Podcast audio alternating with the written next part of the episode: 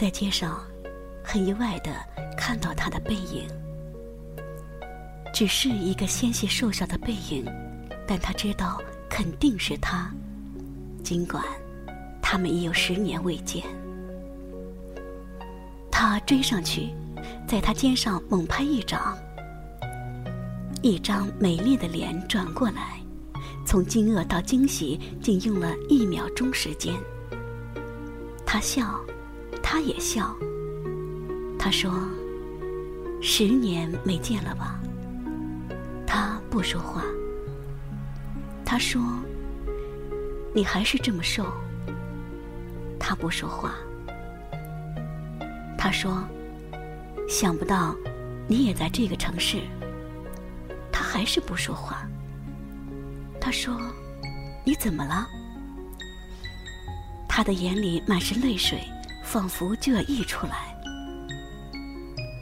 他们面对面，坐在流淌着音乐的咖啡屋里。他用纸和笔给他讲他的故事。毕业后。一次意外让他突然失去了听力，世界一下子变得寂静，让人发疯。于是，他不再说话，也根本没有人跟他说话。几年之后，他就再也说不出一句话，甚至发不出一个完整的词。他被冻在那里了。他想起他们的高中时代，那时他总是扎着长长的马尾，早晨和黄昏，他穿着飘逸的长裙，轻盈地走进学校的广播室，然后大喇叭里便响起他甜美悠远的声音。他总是一边傻笑一边听，一边听一边傻笑。他知道自己爱上他了。可是，他不敢说出来。他是那样的优秀、娇美，而他，却是那样笨拙和卑微。他把这个秘密守到高中毕业，然后一直守到现在。毕业后，便再也没有见过他，也没有他的任何消息。他从一个城市飘到另一个城市，不断更换着自己的生活空间和工作环境。身边当然不乏漂亮可人的女孩，可是对他们，他总没有那种特别心动的感觉。想不到今天，竟然在这个城市遇见了他。他仍然独身，因为。又聋又哑，他开始和他约会。每天，他在他工作的厂门外等他。当他和他并排着走在马路的柳荫下，他多么希望他能挎着他的胳膊！可他总是小心翼翼，努力并恰到好处的保持着他和他之间的距离。他知道，现在，在他的眼里，他是优秀和英俊的，而他，却是卑微的。咖啡屋里，他写：“你得振作起来。”他写：“怎么振作？”他写：“你可以重新说话的。”他写。可能吗？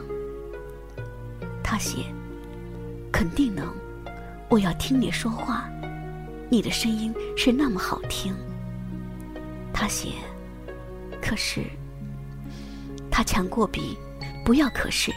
他写：“从明天开始，我陪你练。”他真的开始陪他练习说话，艰难的过程远超过他的想象。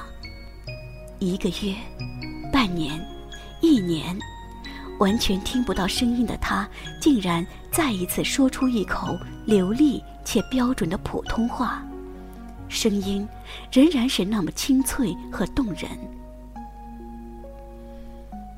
两个人实现并验证了一个奇迹的诞生。后来，他们完全可以面对面交谈了。他们的努力所换来的，是他不仅可以说话，还可以读懂唇语。那天，月光下，他说：“我爱你。”他的脸就红了，倚了他的肩膀。他发现，原来一片寂静的世界，竟然也可以这样的美好。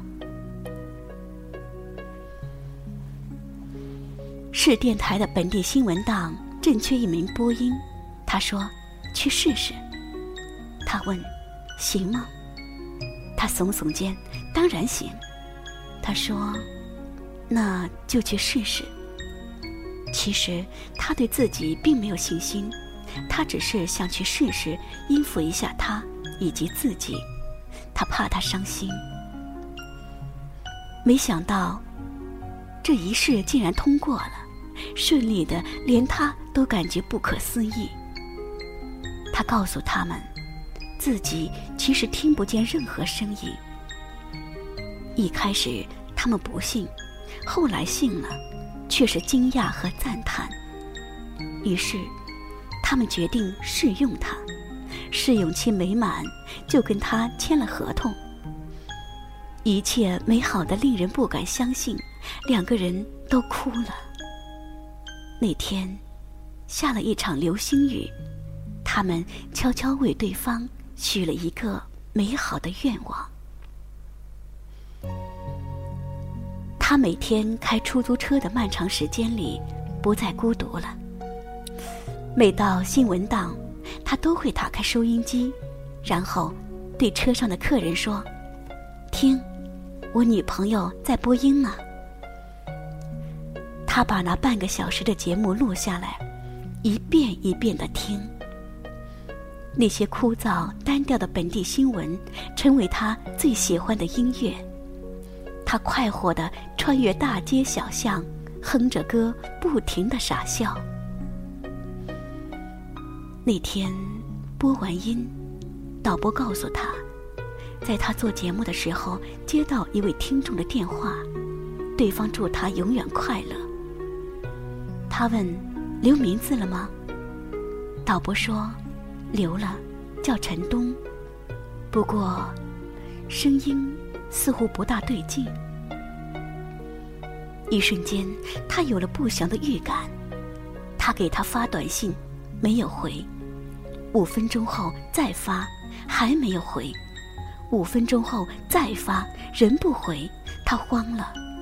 手机在这时响起，他把手机递给导播，导播接起来，脸。刷的白了。他赶到医院的时候，他的全身插满了管子，一动不动。他喊他的名字，一直喊，不停的喊，可是他终究没有醒来。送他来医院的好心人告诉他，发现他的时候，他正努力爬出撞的变形的出租车。浑身是血，连呼吸也变得微弱。可是，他却艰难地拨通了一个电话。他对着电话说：“我是陈东，替我祝他永远快乐。”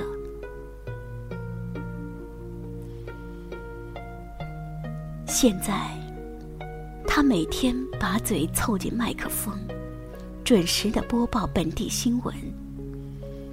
他的声音出奇的平静，他非常想他，非常想，却只能不动声色。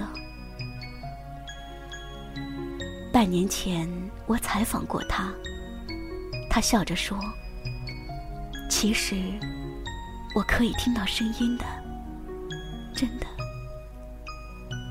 他笑着说：“现在每天。”包括所有的夜晚，我的世界都是他的声音，满世界都是他的影子。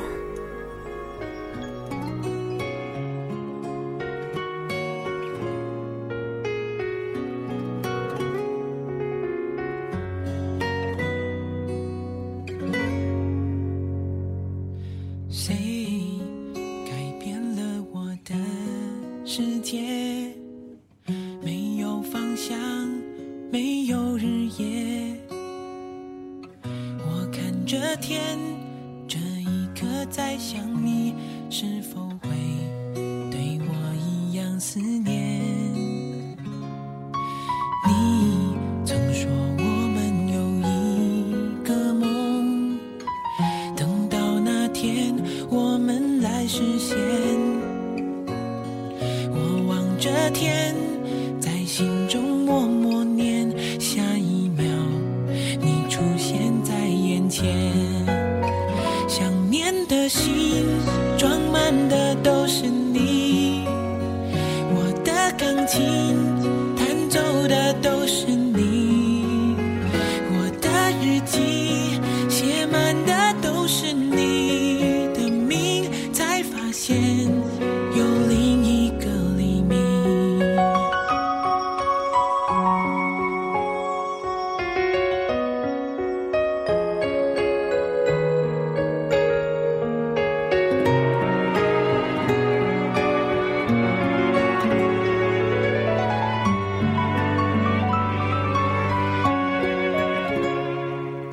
谁改变了我的世界？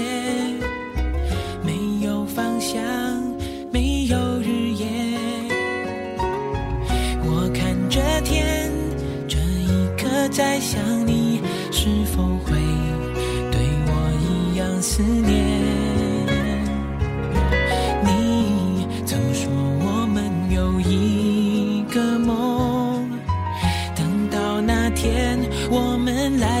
现。